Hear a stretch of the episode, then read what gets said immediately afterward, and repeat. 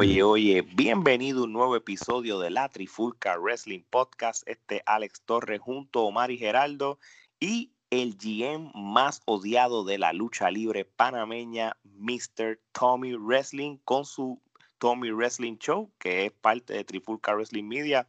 Muchachos, ¿cómo estamos? Omar, ¿qué es la que? Estamos bien aquí, loco, por hablar de, de esto que pasó en NXT. Muy bien, muy bien, Gerardo. Estamos bien, estamos bien, vamos allá. Señor Tommy, ¿cómo está Panamá? ¿Qué tal? Buenas noches aquí encerrado como el resto del continente. Pues bueno, a hablar de este nuevo formato de eventos pequeños en NXT. Ah, no, claro, claro. Y, qué bueno que, volvieron a traer el formato de In Your House, que esto es... Lo que me gusta de NXT es que por lo menos Triple, Triple H este, está usando los NXT para, para usar este tema eh, o eventos clásicos como los In Your House, los War Games, y posiblemente va a usar otro porque la WWE pues este patentizó o, registró las marcas de, de, ciertos eventos de WCW del pasado, en cual me confunde, Gerardo, tú me puedes corregir cuando ellos cuando la WWE o WWF compró la WCW, yo pensaba que esto lo incluía todo. ¿Por qué los nombres de los eventos son cosas que ahora es que están como que registrando los, nombres y todo? Porque, no estaba incluido, supongo yo. no, no, estaba incluido. Lo que pasa es que cuando tú haces un copyright, el copyright tiene un tiempo determinado. Entonces, si tú no lo renuevas, cualquier persona puede venir y registrar el copyright y entonces quitártelo. sí, con lo, que sucedió con Bachat the Beach y este los otros nombres que este Cody ha registrado en este caso de IW fue que se le vencieron y WWE como se durmió en los laureles, pues entonces Cody picó adelante porque Cody ha estado pendiente a ciertos copyrights porque los copyrights que, Cody está registrando son, son los eventos que su papá creó cuando era Booker en, en WCW. En, NWA, WCW. So, eh, Cody quiere tener todo lo que creó su papá. bajo él. Eh, bajo él. Pero entonces, obvio, WWE cuando vio que Cody está haciendo lo que está haciendo, pues entonces, ah, pues se, se, le, se le fueron adelante, se le fueron adelante. Oye, I wonder si Halloween Havoc lo cogió Cody. Tú sabes que a mí me gustaban mucho los pay-per-view de Halloween Havoc de WCW. Yo, quisiera que, si la escenografía me gustaría el nombre, el nombre siempre estuvo cool, me gustó siempre ese gimmick. So, si lo, me gustaría que WWE lo hiciera otra vez. Algo así como In Your House. Eh, porque yo, yo sé que los octubres son para Hell in the Cell, ¿verdad? Pues, hermano, un año de esto, no lo llames Hell in the Cell, llámalo Halloween Havoc, aunque tenga el Hell in the Cell y ya. No, o que sea Halloween Havoc de NXT, o sea, que dejen Hell in the Cell y entonces un takeover, que lo hagan Halloween Havoc. Uh, esa suena bien, esa suena bien, eso me gusta. Bueno, mano, pero vamos a ver en, qué termina eso. Así que, oye, pero antes de empezar a hablar de lo que sucedió en NXT, mano, que esto vamos a quedarnos aquí un aplauso, porque yo quiero dar un aplauso a todos los que son parte de Trifulca Wrestling Media, porque gracias al esfuerzo de todos ustedes, nosotros, Tommy, los hermanos Blondes, Joey, este, y el apoyo de todo el mundo que nos está viendo y escuchando. Nosotros estamos en los charts de podcast de Puerto Rico y Estados Unidos con Apple. Este, estuvimos en una posición 116. Esta semana entramos a los charts de México, Colombia, Perú, Ecuador, Chile y Panamá. Oye, Omar, yo sé que tú tienes unas palabras sobre esto. Este, ¿Cómo tú ves estos logros? Pues fíjate, estos logros para nosotros son grandes, ¿verdad? Porque en el corto tiempo que nosotros llevamos realizando este proyecto, que inicialmente lo, iniciamos nosotros tres, los, originalmente Alex, Geraldo y yo, como si fuera simplemente un podcast, y después en poco tiempo ya dejó de ser un podcast, se volvió una marca, y hoy en día tenemos muchos podcasts y otros colaboradores como Tommy, que está aquí con nosotros, tenemos a Joey, los hermanos Blondes, como tú dijiste, Alex, que estamos haciendo todos contenido bajo una misma plataforma y esto es, nosotros somos latinos unidos y esto es muy grande porque nosotros estamos compitiendo con diferentes personas que llevan años en la industria gente que tiene una capacidad monetaria mucho más, porque nosotros somos independientes, aquí todo lo hacemos nosotros mismos, y nosotros estamos compitiendo con podcasts en inglés y, y díganme ustedes si no se siente bien tú ver esos charts y de momento ver que por momentos estuviste, estuvimos sobre el podcast de Jericho en México, sobre el podcast de What's Culture, sobre el de Bruce Pritchard, sobre el de WWE y el de AEW, no se siente, se siente brutal, ¿ah? Claro, porque tú estamos viendo, estamos viendo eso, tú sabes, y, por ejemplo, si, si, yo te voy a dar, por ejemplo, un chart en Panamá, tú sabes, aquí me atrevo a decirle que Tommy, con, con el Tommy Wrestling Show, fue clave para entrar a lo que es ese mercado de Panamá y, que obviamente ya lo conocen a él, pero gracias a él nos conocen a nosotros. Así que Tommy, de verdad que de parte de nosotros tres te damos las gracias por, porque sé, porque nos, diste la oportunidad y todo. Así que, y, y, sigue haciendo buen contenido, brother, porque de verdad que es bueno. Y gracias, no, gracias a ustedes por la oportunidad y le, soy bien honesto, pues el público panameño es un poco difícil. Eh, básicamente, hacer un podcast en Panamá implica llegarle a dos tipos de personas, el que piensa que la lucha está en 1980 y los actuales. Y hay una, digamos, una discusión eterna entre, ambos grupos y es algo de controversia se crea en cada episodio.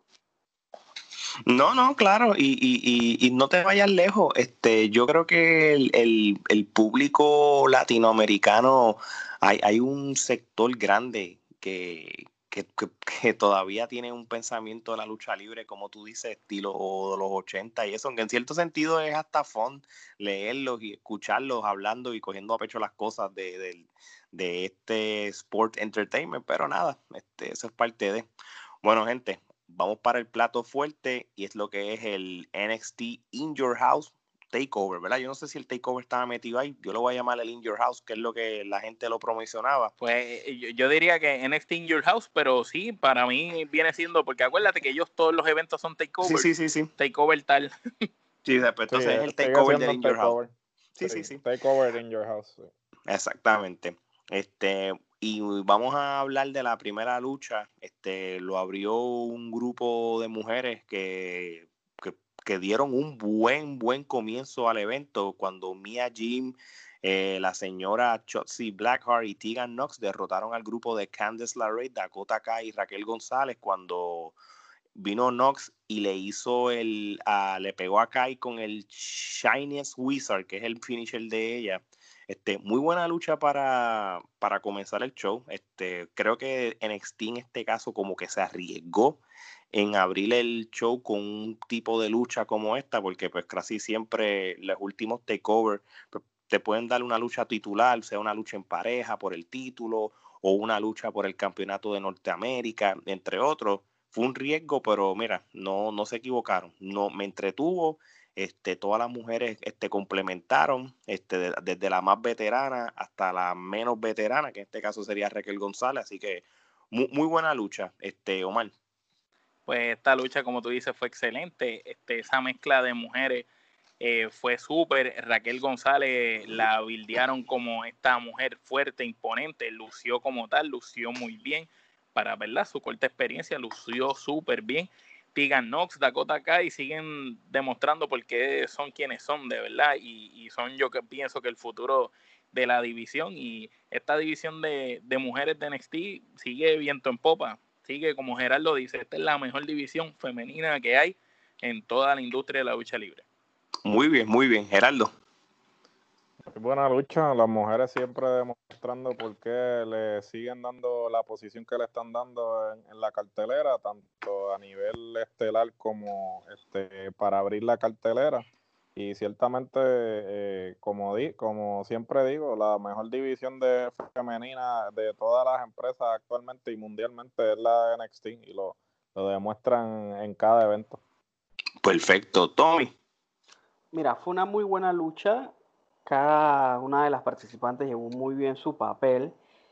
Sentí que por momentos estaba un poco desordenada, pero a veces estas cosas pasan por la adrenalina en medio del combate pero en general un muy, buen combate y como mencionaron, pues parte de la mejor división femenina que tiene en estos momentos la WWE. Muy bien, muy bien, es cierto. Este, oye, vamos entonces a darle un rating del, del Metro de la Trifulca Wrestling Podcast. Este, Omar, ¿cuántas Kenepa le damos a esta primera lucha? Vámonos con tres. Muy bien, yo le doy tres Kenepas también. Gerardo. Tres Kenepas también. Ok, Tommy. Tres también. Bueno, pues somos, es unánime, tres Kenepas. Este, es que, bueno, es que fue, una, fue una buena manera, de, fue una buena manera de abrir, como, como tú dijiste. Entonces, ellos se arriesgaron, pero esta lucha, de verdad, las tres Kenepas se la merecen. Todas esas muchachas dieron mucho y Candice LeRae sigue haciendo que pongan el ojo en ella, en su personaje que, como dijo Tommy una vez por ahí, este todavía no está bien claro de, de qué es el personaje, pero eh, llama la atención. No, eso es verdad. Y fíjate, yo, yo no quiero comparar otras empresas, pero el, el, este resurgir de Candice LeRae con, con, con la identidad que está buscando, cualquier identidad que ella quiera buscar en ella, me, me, está acordando cómo también este Britt Baker está también como que lo mismo pensé. Lo mismo, este, son los ah, esposos de luchadores talentosos de la calibre de Galgano y, y, de Adam Cole, tú sabes, están como que en caminos paralelos en cuestión de, de, la formación de ese gimmick y ese personaje. Así que va a ser bien interesante cómo, cómo va a pasar con Candice LeRae, porque ella lucha muy bien. Este, y ella, pues, la veo este, coqueteando con, con, con luchas titulares en un futuro muy cercano. Así que, oye, pero vamos a la próxima lucha, en cual yo lamentablemente no le podemos dar la cantidad de kenepas que siempre acostumbramos. Este, el príncipe, el Finn Balor, este, tuvo una lucha contra Damian Priest, en cual le ganó. Se sabía que eso iba a pasar. Este, yo tengo un problema con esta lucha.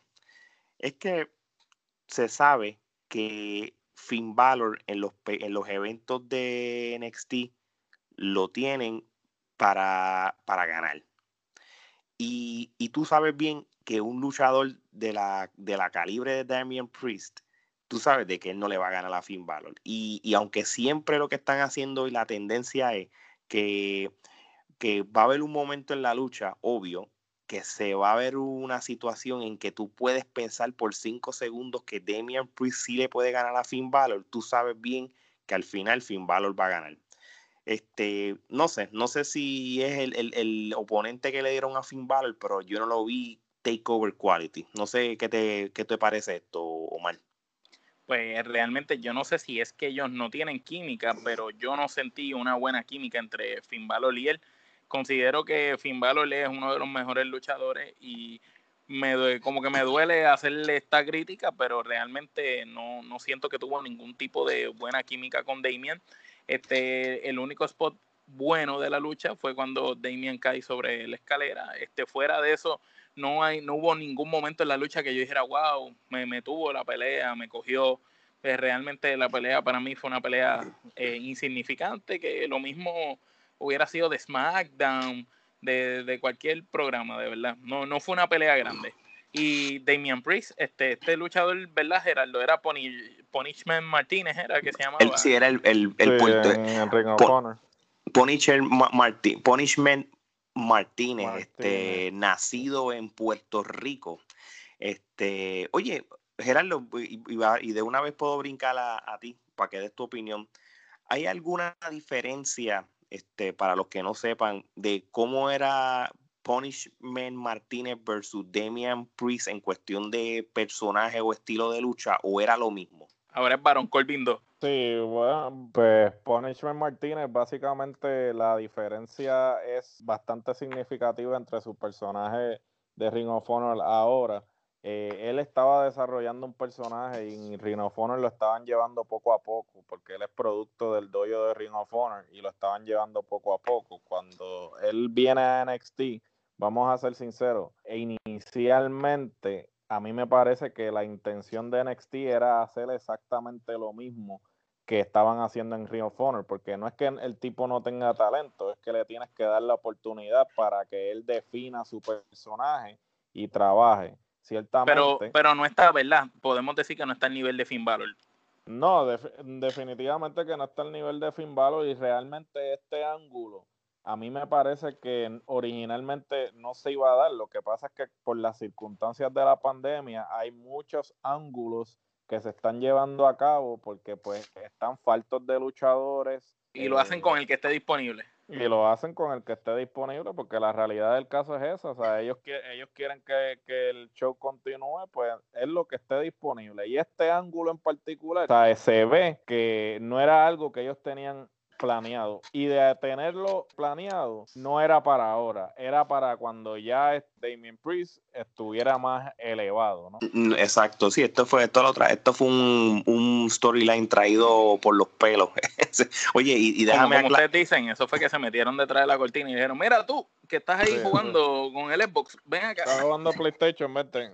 Oye, y, y by the way, déjame corregir porque dije un disparate ahorita de sobre, sobre el, señor Punishment Martínez. Él no nació en Puerto Rico, él, nació, él, nació en Nueva York, pero él se crió en Dorado, Puerto Rico. Este, y, mm. y mientras él se estaba criando en Dorado. ¿Y los padres son boricuas? Pues yo me imagino que son de raíces boricuas. Este, debe, ser algo parecido como Santana, Ortiz, esta Sí, sí, sí, pero, eh, pero, pero, vivió en Puerto Rico cuando niño y ahí fue que viendo la Capitol, ahí fue que se interesó entonces lo que es el mundo de la lucha libre. Pero estoy aquí aclarando de que no nació en Puerto Rico. ¿Sabrá español? Tiene que saber, al por mínimo lo tiene que entender. Yo lo he escuchado en, en, en, Instagram, tú sabes, en grupo con, con Fashion, con Ria Ripley, con el novio Ria Ripley, y te voy a decir una vaina, hablo un español perfecto, me, me sorprende y todo. Ah, pues vamos a tirarle, hay que tirarle a, Bueno, bueno saberlo entonces, no sabía. Yo pensé que iba a ser un you know, tú sabes. No, no, no, y, y, gracias por ese dato, Tommy. Bueno, Tommy, este, ¿qué tú crees de esta lucha? Fue una lucha improvisada. Eh, la verdad, el personaje de Finn Balor pienso que está como para algo más. El personaje de, de Demian Priest, pues para mí no termina de cuadrar. Es como al principio entró como si fuera un algo de vudú, pero es un vudú que es fashion, que su hobby es ser arquero. No sé, es una combinación extraña que no, no, no, no me termina de cuadrar. Y pues una historia improvisada, una lucha improvisada, es un mal resultado. Este, pues vamos entonces para las quenepas. Yo creo que no merece ya tanta explicación. Yo le doy dos quenepas a esta lucha, Omar. Yo le doy una quenepa. Geraldo. Una quenepa. Tommy. Una también. Ya, fui bien buena gente. Debe ser porque le cogí pena a Valor, pero está bien.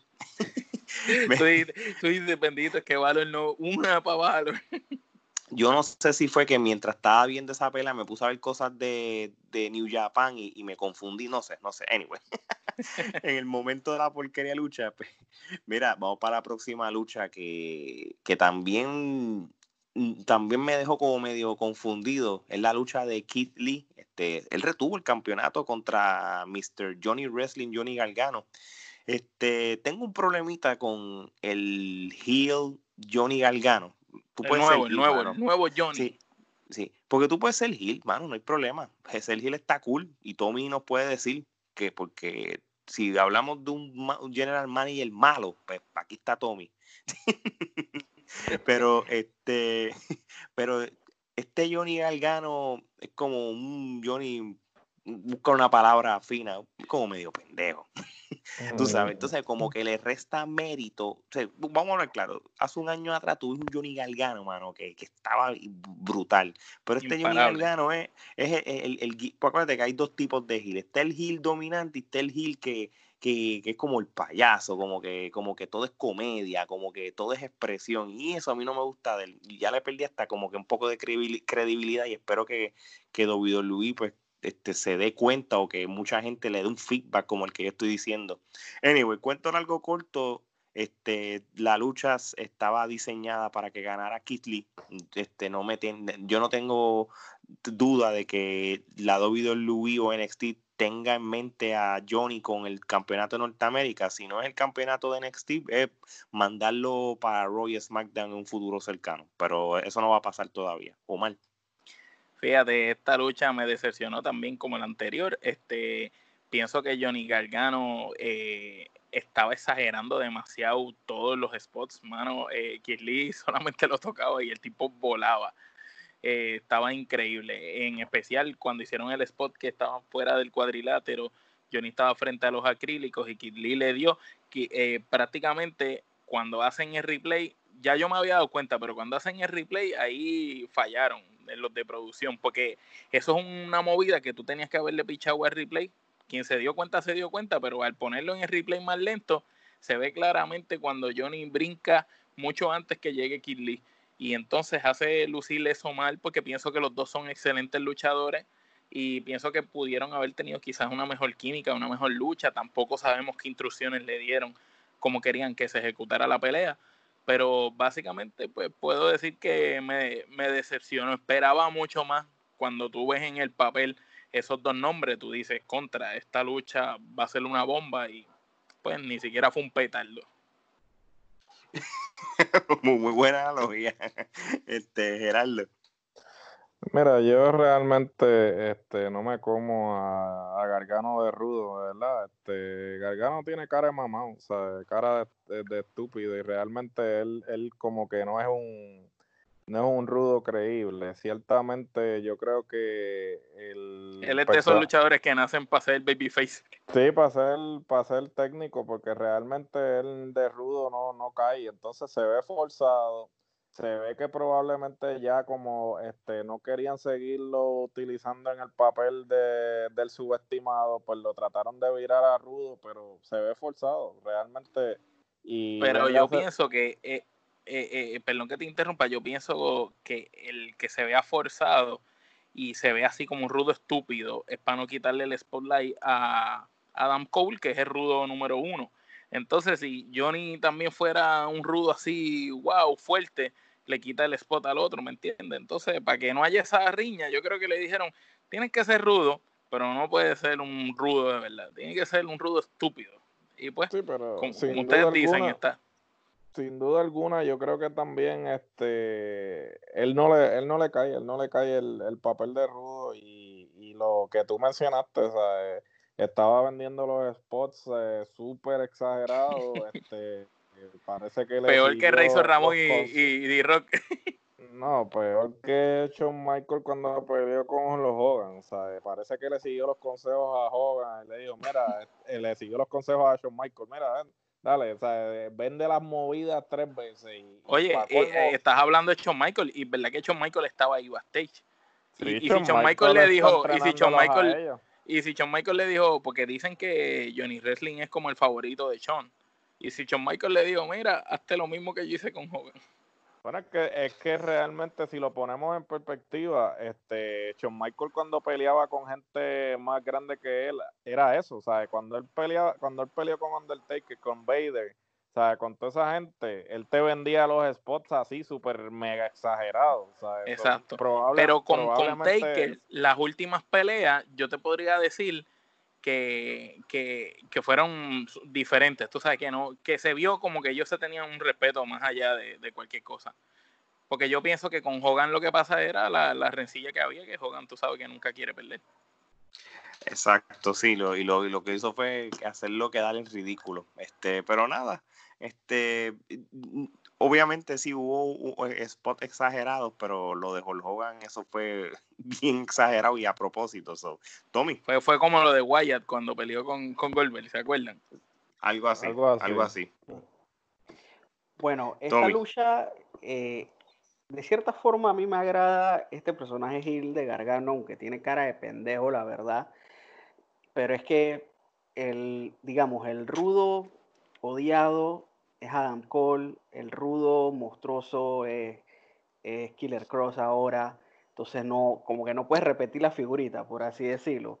Así que por eso es que creo que, Gargano y Candice LaRue tienen estos personajes ahora así como creídos. Me gustaron ciertos detalles como que tomando los sketches que había hecho Gargano hace unas semanas, Gargano literal salió de la casa, salió vestido de Mandalorian. O sea, veo que él quizás no sé si fue idea de él o, alguien de los creativos, pero esos detalles le da un valor extra a, ese personaje. Que digo, iba contra Kid Lee, que es como va a pelar un gigantón con un enanito y bueno, pienso que parte del trabajo era eso, hacer que Kid Lee se viera imponente. Ok, fíjate, y, y, sabes qué, Tommy, cuando tú me lo pones de esa manera, pues, pues tiene, tiene buenos puntos a lo que tú estás diciendo. De, de igual manera, este, como que me, como quiera, por lo menos yo, y aquí yo hablo como fanático, como que todavía extraño el, el ese Johnny Gargano 2019. Cuando el Johnny Wrestling, el que le decíamos Johnny Wrestling. E, exacto. Pero muy, buen, muy buen punto el que dijo Tommy, en verdad. Este, bueno, gente, pues vamos a darle el rating. Este, yo con todo y esto, esta lucha tampoco es que fue una lucha mala, tú sabes. Este, pues mira, yo le voy a dar esta lucha tres quenepas, o mal. Dos. Geraldo. Dos. Tommy. Le voy a dar tres por el valor agregado del personaje. Ok, ok. Bueno, vamos entonces a, nuestro, a lo que la WWE y otras empresas también nos están dando, nos están acostumbrando, disculpen, y es en la próxima lucha, que es el remake o, algo que la WWE hizo en el pasado, el Backlot Brawl por el campeonato de NXT, en cual Adam Cole este, retuvo su correa de NXT cuando le ganó a Velveteen Dream. Este, fue, fíjate, este, después de haber visto el Stampede de AEW, que fue estilo película, pero sin quitar la esencia de una lucha, porque había por lo menos un ring, había albi, el referí y eso, pues aquí también es lo mismo. Esto, esto prácticamente fue en, los estudios de filmación que tiene el Full Sail University aquí en Orlando. Y pues había un ring, habían árbitros, este, había público este, dentro de unos carros tocando bocina, este, gritando y todo. O sea que por lo menos creó atmósfera, creó ambiente este, y todo. Este, miren, ¿sabes qué? Yo yo tuve que ver esta lucha dos veces y es lo que me está pasando. No sé si a usted le está pasando esto, pero con las luchas corto películas o cortometrajes, yo las tengo que ver dos veces. Porque, un ejemplo, cuando yo vi la de Undertaker contra Es, es como las películas, que, hay detalles que se te pasan, que tienes que verla dos veces para entenderlo mejor. Exactamente. Y, por ejemplo, a mí me pasó eso con AJ Styles contra Undertaker. Cuando yo la vi la primera vez, yo dije, ¿qué clase de mierda es esta? cuando la vi después de nuevo, déjame escucharlo porque veo gente con, con reviews y de coño, pero es que yo no, no, no, no, veo, no veo lo que otra gente, cuando la empecé a ver, como que le empecé a cogerlo más a pecho, entenderlo mejor, al final le dije, no, esto estuvo genial, ¿entiendes? Y, y me pasó con esto, no en, lo absoluto, esto está mil años luz atrás de Undertaker contra AJ Styles, pero por lo menos este, fue una lucha que, que obviamente estaba diseñada para que Adam Cole ganara y, para que entonces fuera el próximo storyline de lo que por lo que se notó en, la secuencia de la, de la, lucha. No fue, fue, fue para mí fue, fue bueno, fue bueno. Este, no fue una ramillete que nepa, pero estuvo cool o mal. Eh, como tú dices, no es que fue lo mejor que hemos visto, ¿verdad? En comparación con lo de Undertaker con Style, lo de IW, pero fue muy bueno. Este, me gustó mucho el juego de cámaras, tenían cámaras en los cuatro lados.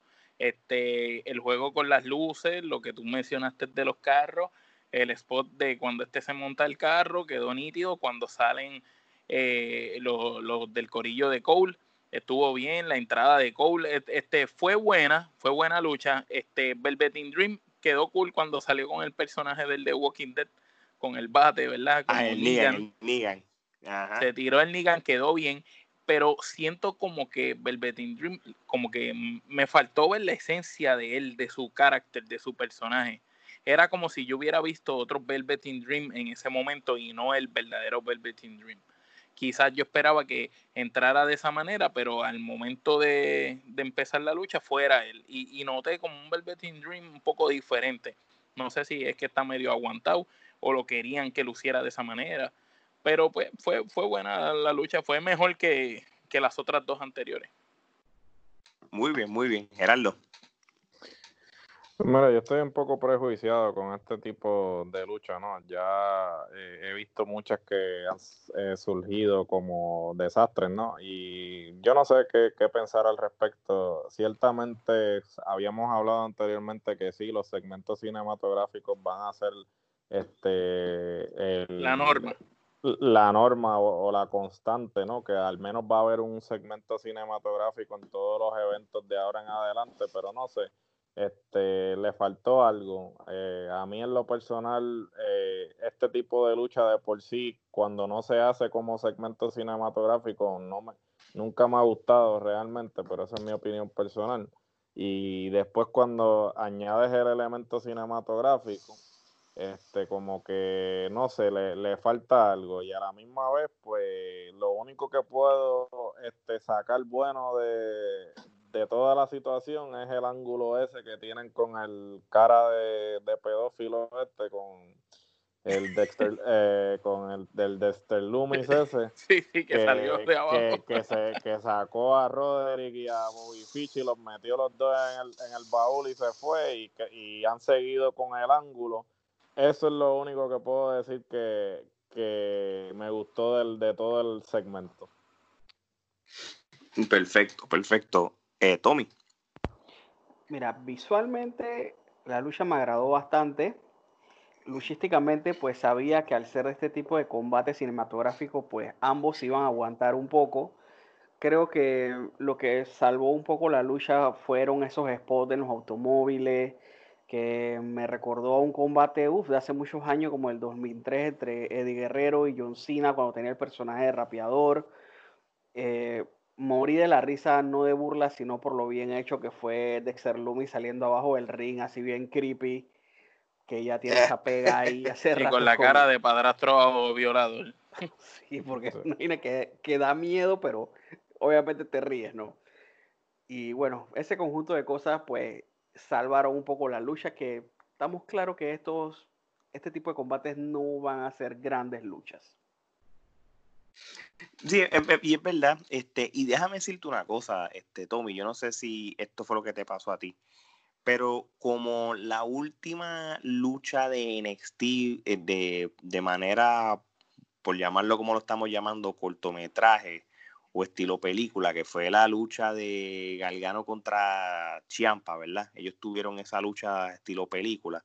Como para mí fue una decepción y no y realmente no me gustó. un mal sabor tras que deja un mal sabor, esta lucha yo la vi sin nada de expectativas, porque ya yo estaba con la mentalidad, esto va a ser la misma cosa, pero quizás por eso fue que me gustó, porque yo no tenía nada de expectativas. Yo creo que entonces me hizo como que ver la lucha sin, sin como con eh, sin ningún hype, porque cuando la y Champa la última, tiene un hype, ya, esto se van a dar duro y qué sé yo, y, y sí, pues, se vio más película que otra cosa, pero esta no, comparado, esta fue mucho mejor. So, gente, pues vamos entonces a darle rating. Este, Omar. Vamos a darle a esta luchita tres quenepas. Muy bien, muy bien. Yo le doy esta lucha a tres quenepas y media. Geraldo. Eh, le voy a dar tres. Tommy. Tres y media. Perfecto. Bueno, pues vamos para la próxima lucha. Y esto es una lucha, pero esto más bien es una lucha casi más bien statement de que te van a meter por ojo, boca y nariz a, cierto luchador. Estamos hablando de Carrion Cross, o como lo conocen como Killer Cross. Este, él derrotó de manera dominante, casi squash. Bueno, casi no, esto fue casi un squash match estilo. Para el tipo de luchador que es Tomaso Champa, eh, esto fue un squash. Sí, y, y, y, y, obviamente. Porque un luchador, perdón que te interrumpa, porque un luchador como Tomaso Champa este, da buenas luchas, siempre, tú sabes. Entonces, para tú ver este tipo de lucha, pues esas eran las instrucciones, un buen trabajador.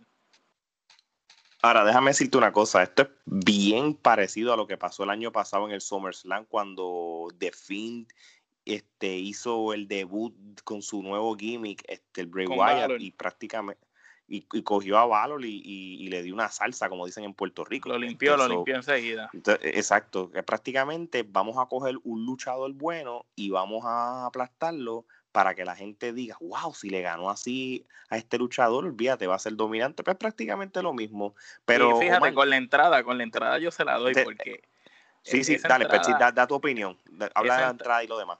Pues la entrada de Carrion Cross este, está espeluznante, mano. Eh, la combinación con Scarlett está a otro nivel, este, esa química de ellos y de verdad que esa entrada dejó a uno como, wow, hace mucho tiempo no veía una entrada así de brutal. Este, desde que vi, tú sabes, tuve la impresión similar a la que tuve cuando vi la primera vez la entrada de, de Finn. Tú sabes, como que así, como que wow, qué, qué cosa increíble, pues. Así eh, de impresionante fue la entrada. La lucha en sí no fue una lucha, fue un momento. Entonces fue como para que él luciera bien. Que no podemos, de, verdad, no podemos todavía evaluar eh, hasta qué punto va a ser él como luchador, porque pues, esto es solo el comienzo. Exactamente. Geraldo. Mira, este, definitivo, sabemos que le van a dar el, empuje a Killer Cross, Carion Cross, como se está llamando ahora. Eh, me parece pertinente que para que se viera dominante e imponente, pues lo tenían que hacer con un luchador que está bien establecido en la marca, como lo es Tomaso Champa. Este, esto no es algo que eh, sea nuevo, esto es algo que pues siempre se ha hecho y se continuará haciendo. No sé por qué, porque me parece que hasta cierto punto lastima al otro.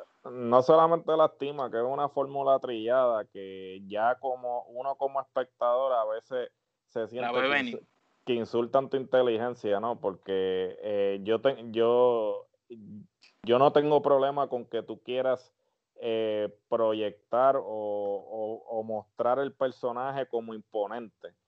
Pero esta cosa de que vamos a ponerlo invicto, a ganarle a la gente sin, sin tener ningún tipo de lucha significativa, para luego entonces este, que pierda estúpidamente o simplemente cuando vayas a hacer algo con él no lo ejecutes correctamente, que es lo que va a terminar sucediendo, porque mira, sea, ya están por lo que pude, por lo que pude ver y obviamente este no quiero dar spoilers, pero por lo que pude ver ya lo van a tirar de, de, entrada al campeonato de NXT.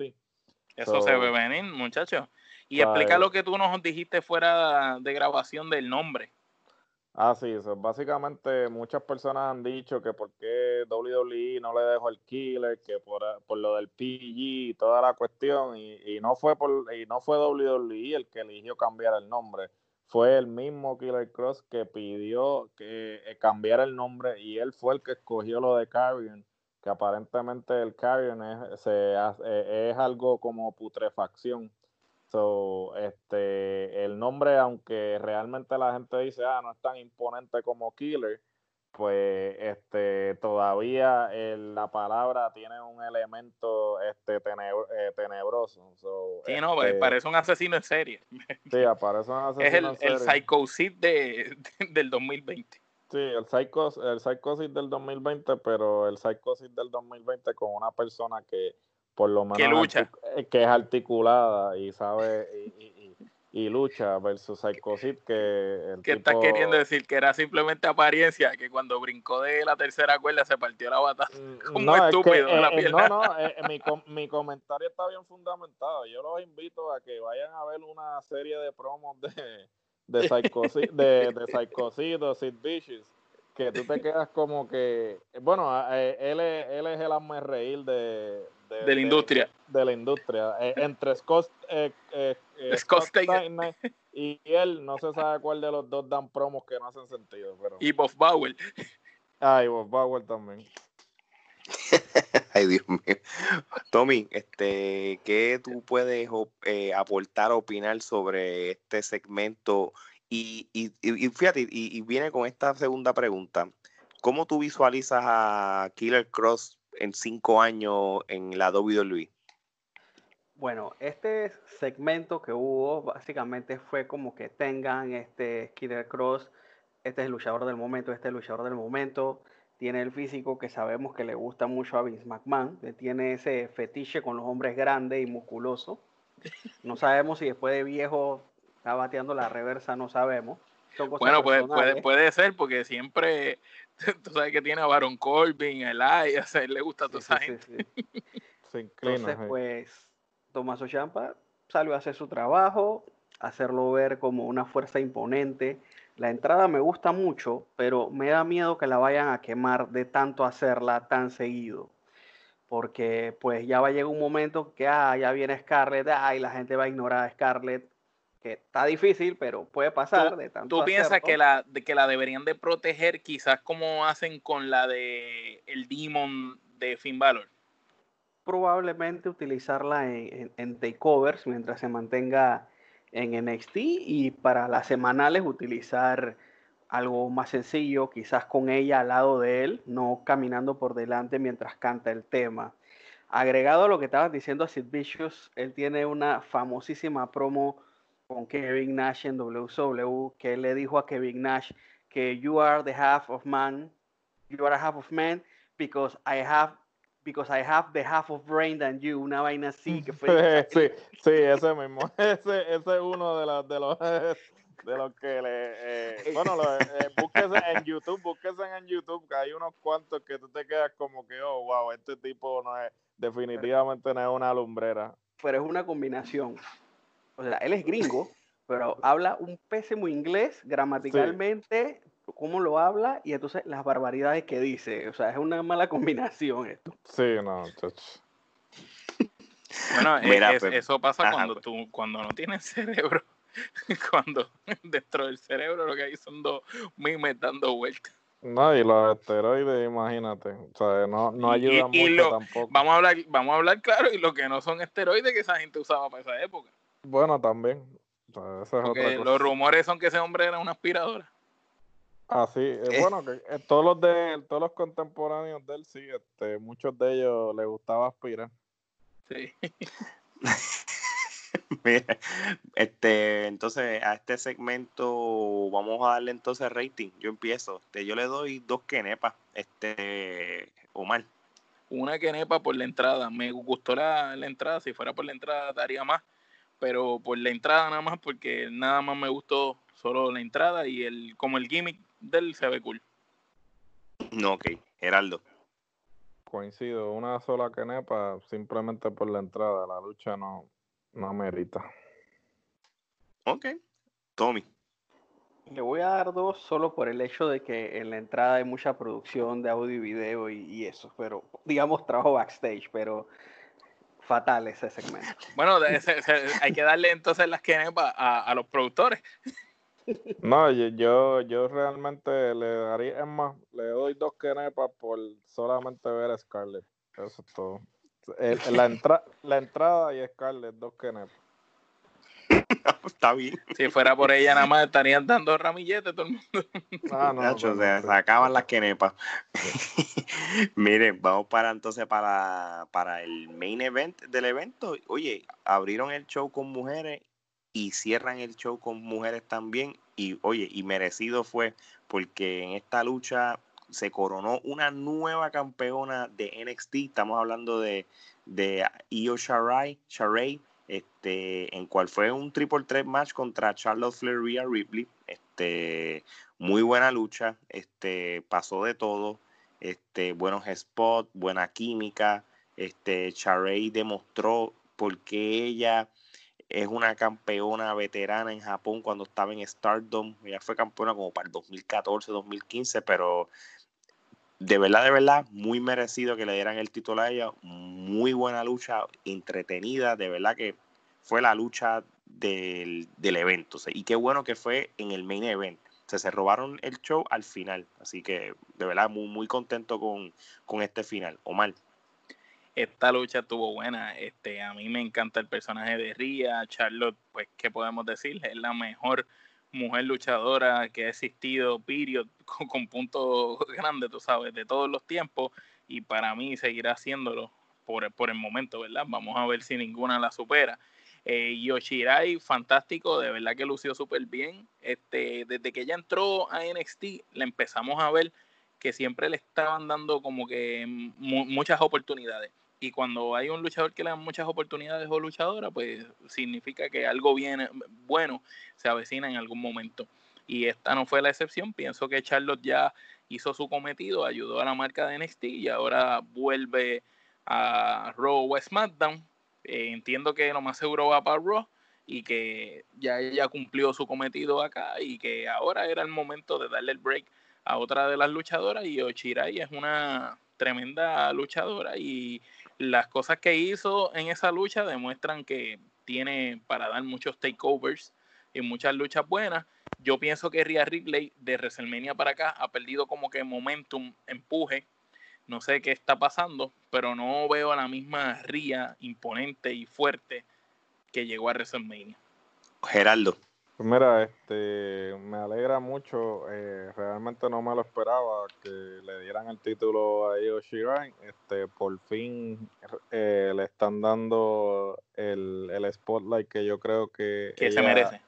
Se merece, ¿no? ella, como saben, pues tuvo una trayectoria excelente en Japón, que posiblemente una de las mejores luchadoras de su generación y pues las lesiones y una serie de cosas que habían sucedido en su llegada a WWE, pues al, parecer habían detenido ese empuje. Su ascenso.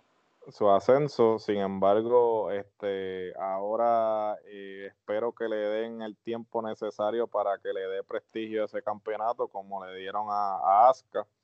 Eh, supuestamente dicen que ella puede que sea una campeona de transición, pero eh, yo espero que no lo sea porque ella tiene el talento para representar la marca y hay muchas eh, luchas eh, que de, de verdad quiero ver, inclusive no solamente con NXT US, sino muchas de, de, NXT UK, una Tony Storm con Io Shirai que sería ya brutal, mano. Ya pelearon en Stardom, pero este sería bueno verlo acá en Estados Unidos y, en un takeover, ¿verdad? Como un evento bien grande.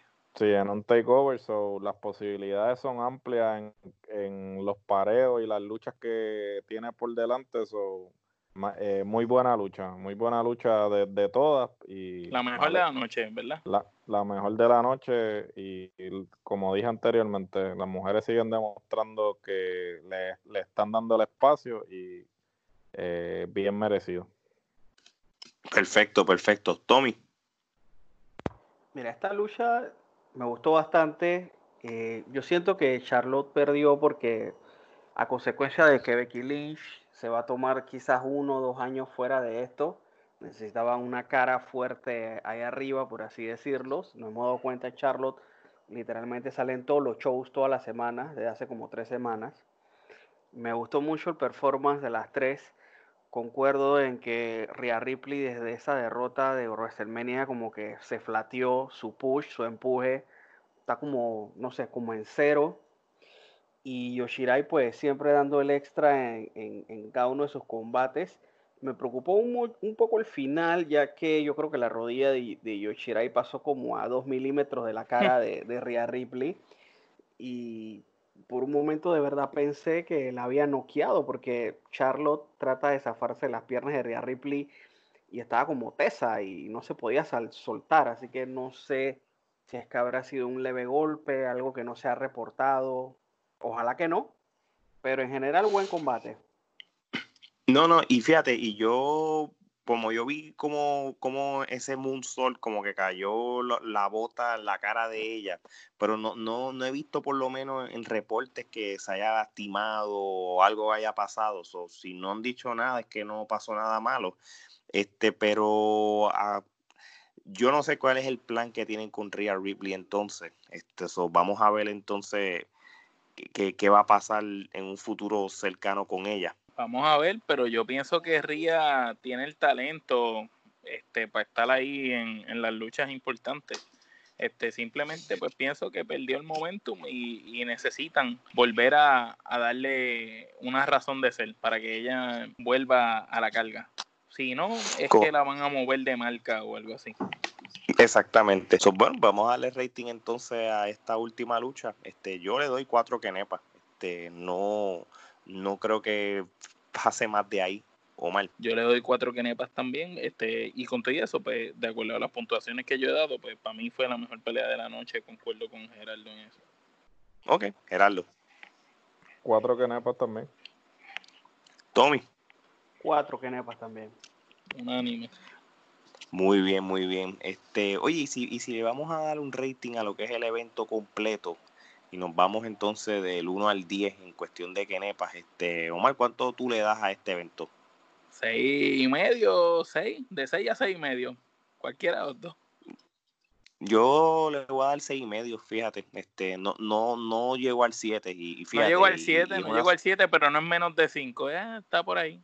Sí, sí, este, maybe nosotros estamos, es que, que nosotros hemos dado tantos buenos reviews de los últimos NXT, los últimos meses o el último año que, que, Eh, que eh, uno hasta este se fue un buen sorprende. evento, pero tampoco ha sido el, el, tú sabes, el super evento. Tú sabes, nosotros, tú sabes, esto no se compara jamás y nunca con otros takeovers que hemos, que hemos, ¿verdad? Eh, dado review o con los de UK, tú sabes.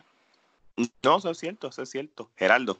Yo le doy eh, seis y media también. Este, no fue un evento malísimo, tampoco fue buenísimo. So, está ahí en la mitad. Eh, ciertamente eh, no, no es la misma calidad este, que estamos acostumbrados en lo que concierne a takeovers, pero no estuvo mal. El señor Tommy Wrestling. Seis y medio también. Unánime. Sí. Fíjate, eh, las votaciones unánimes estamos hoy Sí, bastante parecidos. Sí, es que, es que yo creo que, que lo que pasa es que e- este evento este, hubo falto de elementos sorpresa, este, hubo falto de, de, De, ciertos de una lucha que se robara el show bien cabrón también. Mm, Sí, aquí no hubo un factor wow. Va- Vamos a ponerlo de esta manera, porque ni tan siquiera el cortometraje te dio un factor wow, ¿entiendes? Y, y obviamente, pues por las razones obvias, tú sabes que hay un, grupo de talentos que no participaron. Mira, aquí, aquí en este evento no hubo lucha por el título en pareja, por razones obvias. Este, aquí no vimos un Walter tampoco. Aquí no vimos este. O sea, aquí. El de los dedos. ¿cómo es que se llama? Sí, sí. A- Aquí faltaron luchadores claves para que representaran lo que es el takeover y se entiende por lo que es. O sea, el talento que había, pues hizo lo más que pudo, ¿entiendes? Ni Este, siquiera estaba el grandote este, que es inglés, es que, que se llama, el que Sí, peleó eh, mucho sí. con, Sí, con Keith Lee. Exacto, el grandote, que es que se me olvida, tiene un nombre Eh, rarísimo. De Jakovic. Ese mismo. Dijakovic. Sí, en- entonces pues yo creo que, que también hubo ese falto de, de- de talentos que por lo menos pudieron haber llenado otros spots. Maybe esa lucha de, de Finn Balor pudo haber sido otra persona que quizás como que tuviera mejor sentido o algo, pero nada. Con, pues, ejemplo, este Roderick Strong, mano. Yo no lo vi luchar tampoco. Ujú. Ahora, vean ve acá, este, yo les pregunto a ustedes para ir cerrando, ¿ustedes creen que con todo y eso, NXT con este, que vamos a decir que este pudiera ser el, el NXT más flojo, el takeover más flojo que ha habido en los últimos años y no estuvo malo, ¿tú crees que WWE Backlash este, vaya a ser mejor que NXT o mal? Bueno, este, si me preguntas sinceramente, te diría que no.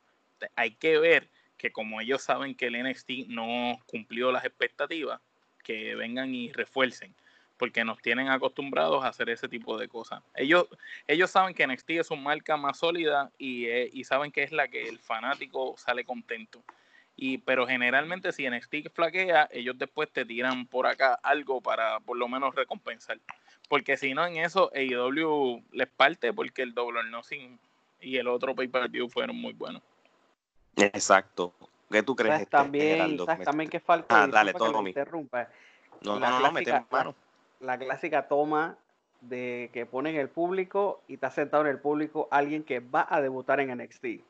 Sí, Sí, sí, sí, eso es cierto. Y, y eso creo que pasa también. ¿no? Nosotros podemos estar así, este, pues, dando nuestros análisis, pero hay- acuérdate que hay, hay, hay ciertas limitaciones en estos programas. Ahora es el primer, este es el primer evento de WWE eh, de, de formato pay-per-view de que por lo menos hay gente gritando, ¿me entiendes? Los últimos que hubo era sin nadie, como sí, pero porque ellos han querido, como- porque AEW nunca paró. Ujú. Y AEW te ha hecho eventos con, con ellos mismos y se inventan las cosas. Guevara canta la Sí, canción de sí, Jericho sí. y la y la fuerza hasta más no poder para que la gente se ría, tú sabes, y hacen reacciones, ellos causan reacciones. Eso es verdad, eso es verdad. So, pues vamos a ver entonces eh, este si The Greatest Wrestling Match Ever de Backlash, eh, que es Edge contra Randy Orton, realmente es como dicen, que en mi opinión personal, esta es una lucha que he visto ya mil veces de ellos dos y realmente... Gerardo está loco por ver esa pelea. No, no, no, no, Gerardo, pues da la, da la opinión. dile a la gente por qué esta lucha es contrario a lo que dice el título. Con ansias, con ansias. Este, no, definitivamente, mira, ¿qué te voy a decir? sacaste, sacaste el sofá y todo. Randy Orton, como creo que hemos mencionado anteriormente, Randy Orton es un tipo que va a hacer lo mínimo, o sea, lo que, lo, lo necesario. lo que toca. o sea, él no va a hacerte un este... Milla extra jamás. él no va a ir a la milla extra por nadie. Entonces me parece un tanto irónico que te quieran vender esta lucha como The Greatest Wrestling Match Ever con un tipo que sabemos que una que no va a hacer nada más de lo que ya hemos visto de él. que una y otra vez hace exactamente lo mismo. O sea, de hecho pues te lo creo, porque Edge, tú me entiendes, Edge eh, tiene una trayectoria en el que se crece en, luchas de este tipo. Y mira, ojalá y me haga quedar mal, porque realmente Backlash yo no espero nada, yo no tengo ningún tipo de expectativa. En, cuanto a los eventos de pay-per-view de WWE que no son NXT, yo no tengo ninguna expectativa. Si salen bien, mira, me sorprendo y me quito el sombrero, pero ya yo no voy con ninguna expectativa porque realmente... Desilusión desilusionan. So, mira, si Backlash es bueno, mira, bienvenido sea, pero yo no estoy esperando nada. Y, por favor que los comentaristas, que los comentaristas para Backlash este, sean buenos, mano, porque yo no sé qué está pasando con los pareos de los comentaristas, son unas porquerías de menjunje ahí que, que, a veces hay secciones de, de que no se oye nada y de momento se oye una loquera, tú sabes. Ellos tienen que dejar ahí a Cory y el mismo JBL es bueno también. Exacto, exacto. Tommy, ¿iba a decir algo? Mira, la verdad tengo cero expectativas de este pay-per-view. Eh, la famosa lucha más grande del mundo, pues creo que puede, Edge es el que puede dar algo. Siempre con Randy Orton cuento esta anécdota del año pasado que WWE vino a Panamá, el luchó contra Rey Misterio y ese señor tiró cinco puñetes, tres patadas, un par de body slam y el RKO. Ya, esa fue su lucha. Manda, no y, en la, y, en la misma lucha que da en New York, que da en, en Amsterdam, en cualquier lugar que vaya. No, claro, es, una, es la misma obra de teatro. Pero miren. Sí, sí hay, hay, hay, luchadores, tú no te das cuenta, hay luchadores que tú ves las luchas eh, y, y siempre son iguales. A veces te sorprende Tú sabes, cuando por ejemplo pusieron Sheamus era uno que siempre tuviera las luchas de Sheamus y era lo mismo siempre, hasta que hicieron el, grupo de luchas esas entre él y Cesaro. Y ahí yo no sé si fue que Cesaro lo ayudó, pero ahí las luchas de Sheamus, ahí tú dijiste, diadre, este hombre, estas peleas de esta gente y de verdad te, interesó. Pero normalmente hay muchos luchadores que no son tan buenos. Tú sabes que en esa serie de luchas con Cesaro, he visto en algunos foros hubo una, creo que fue la tercera o la cuarta, que fue un house shows. Dice que ese fue la lucha, así en mayúsculas, la lucha. Sí, ellos mismos creo que lo dijeron en, un podcast, este, que sí, que, que la, la, que fue un house show, que no fue para la televisión, fue, fue la que fue la mejor. para que tú veas. Mira, yo les voy a decir rapidito lo que es la cartelera de Backlash y con esto cerramos porque, y obviamente lo, lo intercalé con, con, lo de NXT porque casualmente ahí son dos pay-per-view uno detrás de otro, que yo creo que hace tiempo yo no veía esto en la WWE más y si es que nunca ha pasado desde que desde la era de, de los NXT. La lucha por el campeonato de Estados Unidos, Apolo Cruz contra Andrade. Eh, va a haber un triple threat match por, por el, no, no, por eso, no. Y, y, esta que te voy a decir ahora es para. Apolo, Cruz tiene, un, tiene la carisma más grande del mundo. Ahora sin público es que él se crece.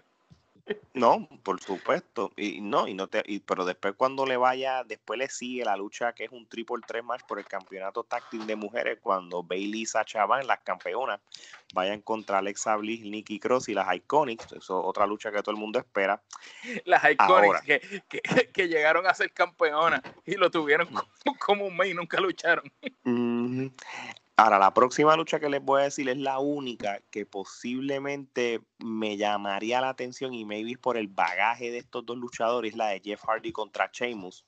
Este, pero no tengo expectativa de ella de que va a ser un 5 kenepa o algo, pero en, papel suena bien.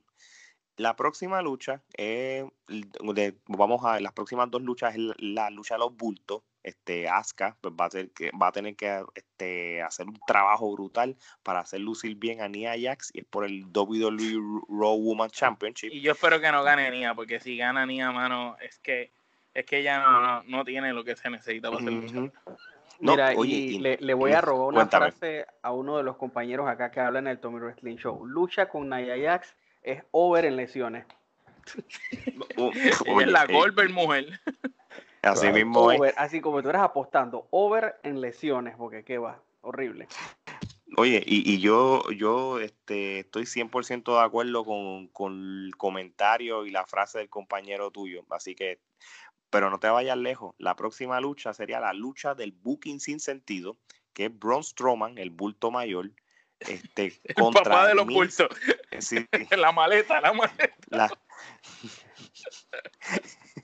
Samsonite. pues mira, Braun Strowman va a defender el título contra The Miz y John Morrison en un 2 un handicap por el campeonato universal. Si esto tiene sentido. Yo no pues, puedo creer que, que, John Morrison firmara para eso. No, yo, yo, de verdad, de verdad, yo, yo les voy a ser bien honesto. Él, en AEW hubiera pegado más mil veces, bro.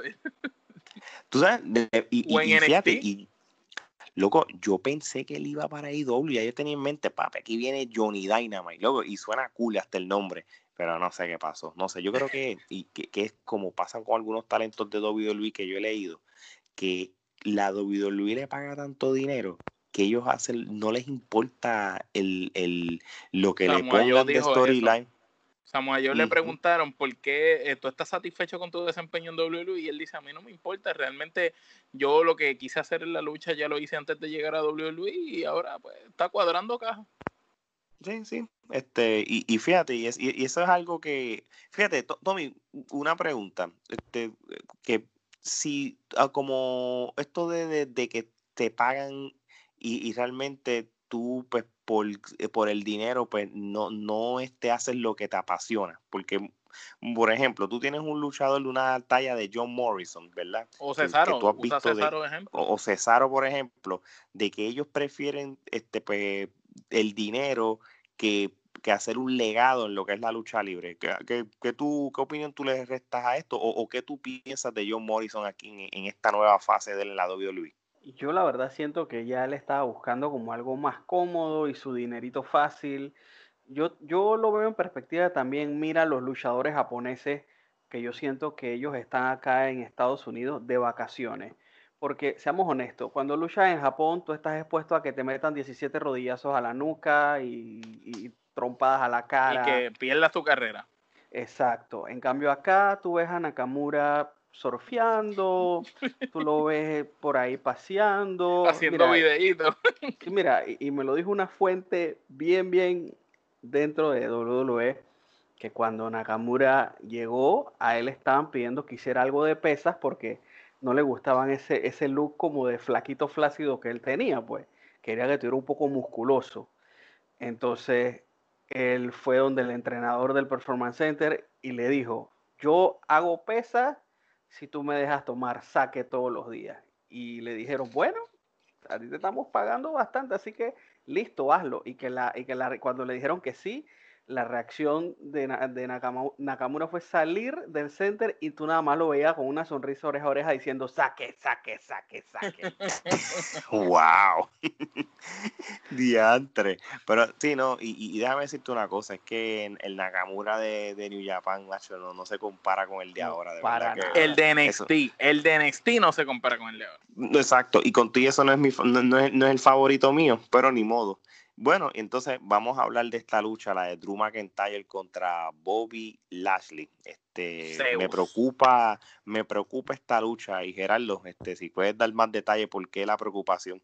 Bueno, la preocupación es que, eh, como ya se había mencionado anteriormente, pues MVP ya pasó de, productor a talento como tal y, y, lo han puesto como manejador de Bobby Lashley. Y el rumor es lo que, lo que va a suceder es que Bobby Lashley entonces va a ganar el campeonato y Drew McIntyre entonces, por obvias razones, va a estar perdiendo el campeonato. Eh, yo espero que esto no sea cierto. Me parece que McIntyre necesita todavía mucho tiempo más con el campeonato y a la misma vez pues él debería deberían dejarle el campeonato por mucho tiempo pues se lo ganó. se lo ganó y el hecho de que me gustaría que McIntyre en algún momento como campeón pueda este, estar al frente de un público porque el tipo lleve, o sea, el tipo gana el campeonato y hasta el momento no ha podido luchar ante ante el público. Yo creo que eso debería suceder. A la misma vez entiendo que lo de MVP está sucediendo pues porque como la producción está limitada, no necesitan tantos agentes y por eso fue que los lo rotaron a talento. Yo creo que los rumores como que los están llevando más allá de lo que los tienen que llevar, pero si van a hacer eso que están diciendo, de verdad que yo estoy en total desacuerdo con eso porque me parece que McIntyre no le deberían quitar el campeonato todavía. Ese es el caballo de, de la trifulca y y se ha ganado su spot. Y como tú dices, sería triste que sin haber podido estar frente a un público vivo que, que lo aclame, pierda el título y con quién perdiéndolo, tú sabes, porque no es por quitarle mérito a Bobby Lashley, porque dentro del ring es un luchador decente, pero hay muchos mejores, ¿me entiendes? Oye, y, vamos a ser, vamos a ser realistas. Ellos tuvieron una muy, muy buena lucha en hace un par de años atrás, cuando estaban los dos en, en TNA o Impact Wrestling, que prácticamente fue cuando este Drew McIntyre le quitó el título de TNA a, a Bobby Lashley y fue muy buena lucha. Obviamente, pues no es una lucha que que es popular porque obviamente el standing de TNA no es que todo el mundo sepa. Es más, quizás mucha gente que escuche esto diga, ay, yo no sabía que estaban en Impact. Pero si ustedes buscan, buscan en Drew Galloway. YouTube, eh, Drew Galloway, ¿cómo se llamaba? Le ganó a, a, Lashley y fue muy buena lucha este, para hacer los heavyweights. So, si nos vamos, si ellos luchan de la misma manera que lucharon en ese evento hace como cuatro o cinco años, pues no, no sería una mala lucha. Yo lo que quiero es que McIntyre sea campeón por un año estilo Becky Lynch y que sí y que hagan algo diferente a lo que han hecho otros años, que en vez de ser un verano con un mismo luchador como estamos acostumbrados en esta riña, mira, todos los meses dale un contrincante nuevo, todos los meses, todos los meses que en los eventos grandes, SummerSlam, Survivor Series, Royal Rumble y Mania, pues tú les des nombres grandes. Y en los pay-per-views pequeños, Backlash, este, que si eh, Great Ball of Fire o cualquier Halloween Havoc, lo que sea, pues dele luchadores estilo Bobby Lashley para eso mismo, para, para que se vea imponente y, y el resumen se vea bien. Porque mm, fíjate, no es lo mismo que tú llevas un año con un campeonato y, lo, hayas luchado solamente con tres luchadores que, que tú hayas, te hayas limpiado a la mitad del roster. Y eso es lo que a mí me gustaría. Eso, eso es como que más clásico de la lucha libre. vamos y, a ver. y que poniéndolo desde un punto, tú ganándole a Brock Lesnar, vas a venir a, a, perder con este bulto, ¿me entiendes? Exacto, exacto. Así que vamos, a ver. Voy a, voy a agregar uno, unos facts bien graciosos de, de este combate. Primero, que pues no, no creo que Vince ya se, ya se haya dado por vencido con Drew McIntyre. Como ustedes mencionan, pues nunca ha luchado con público, así que no sabemos cuál es la reacción verdadera. Segundo, es jocoso que todos los lunes gente me chatea al Instagram y me dice, cuando sale MVP, me dice, mira, mira, el man con que te estabas tomando cerveza una vez, que no sé qué. todo el mundo me dice de, tomar, de tomar pintas, que le dimos toda la cerveza, de tomar pintas a, a, a, directamente. Ya es un chiste como recurrente todos los lunes. Me causa mucha gracia. Y el tercero, es verdad, porque... Sí, él vino a Panamá el año pasado. Y el tercero es que si Bobby Lashley gana, cosa que no quiero que suceda, sería el primer campeón nacido en Panamá de WWE, porque Bobby Lashley nació en una base militar en Panamá y bueno, por cuestiones de política, al nacer dentro de la base, eh, tiene la nacionalidad estadounidense. Ah, pues mira para allá, ¿ves? Este, tenemos ahí, pa, por lo menos pa, para que si, si él gana el campeonato, el primer panameño en ganar el WWE Championship. Sí, sí, sí. Ah, así mismo hacen en Puerto Rico con el equipo de baloncesto que, que, que buscan el tatarabuelo, el bisabuelo, el bisabuelo Sí, es boricua y El ta- ta- tatarabuelo era boricua, pues puede jugar.